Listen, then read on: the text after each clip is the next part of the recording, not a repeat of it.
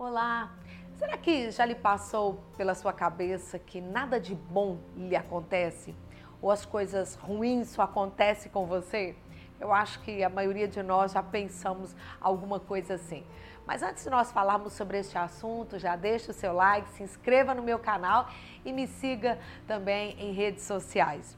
A Bíblia nos fala no livro de Atos, capítulo 16, nos conta o dia de dois discípulos de Jesus, de dois cristãos, Paulo e Silas. Eles estavam na Macedônia, eles foram para lá para uma revelação de Deus e eles estavam pregando o evangelho e eles fizeram um milagre, expulsaram um demônio de uma menina que adivinhava as coisas, um espírito de adivinhação. E quando eles fizeram essa obra em nome de Jesus, expulsando aquele demônio, a Bíblia diz que multidões se ajuntaram ao redor deles, eles foram espancados. Uma situação muito ruim, muito dolorosa aconteceu com esses dois servos de Deus. E a Bíblia diz assim: descreve dessa forma. E a multidão ajuntou-se num ataque contra eles, e os juízes rasgaram-lhe as roupas e ordenaram que fossem açoitados. E depois de serem castigados severamente, eles foram lançados na prisão, incumbindo o carcereiro de vigiá-los com cuidado.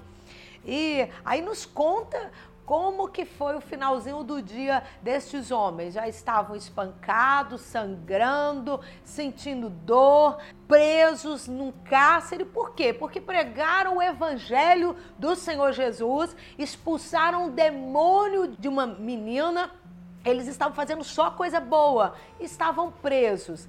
E a Bíblia diz que por volta da meia-noite eles começam a cantar e a louvar a Deus. O Salmo 119 diz: À meia-noite eu me levanto e te dou graças. Talvez eles se recordaram desse texto do Salmo 119 e obedeceram e foram louvar a Deus e cantar louvores a Deus.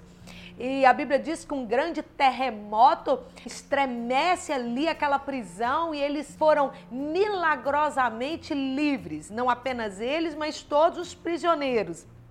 E quando o carcereiro percebe o que tinha acontecido, ele se prostra diante de Paulo e Silas e reconhece que Jesus Cristo é o Senhor, entrega a vida para Jesus, depois daquele milagre extraordinário, e ele, o carcereiro e toda a família é salvo. Quem sabe também os prisioneiros foram tremendamente impactados. O que me chama a atenção desse texto é que a noite de Paulo e Silas não começou assim tão bem, mas a noite terminou muito bem. E que noite foi aquela?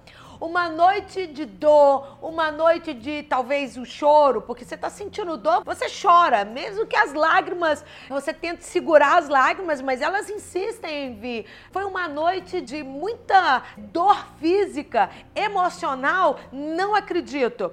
Decepção com Deus, longe disso. Eles, apesar de estarem sentindo muita dor, sangrando, encarcerado, eles estavam louvando a Deus e louvaram de coração E foi tão forte o que ele louvou, que alcançou os céus, que fez com que a graça de Deus descesse ali sobre a Macedônia, sobre aquela prisão e libertasse aqueles dois cristãos. Aquela noite que começou assim com tanta dor terminou com um grande milagre.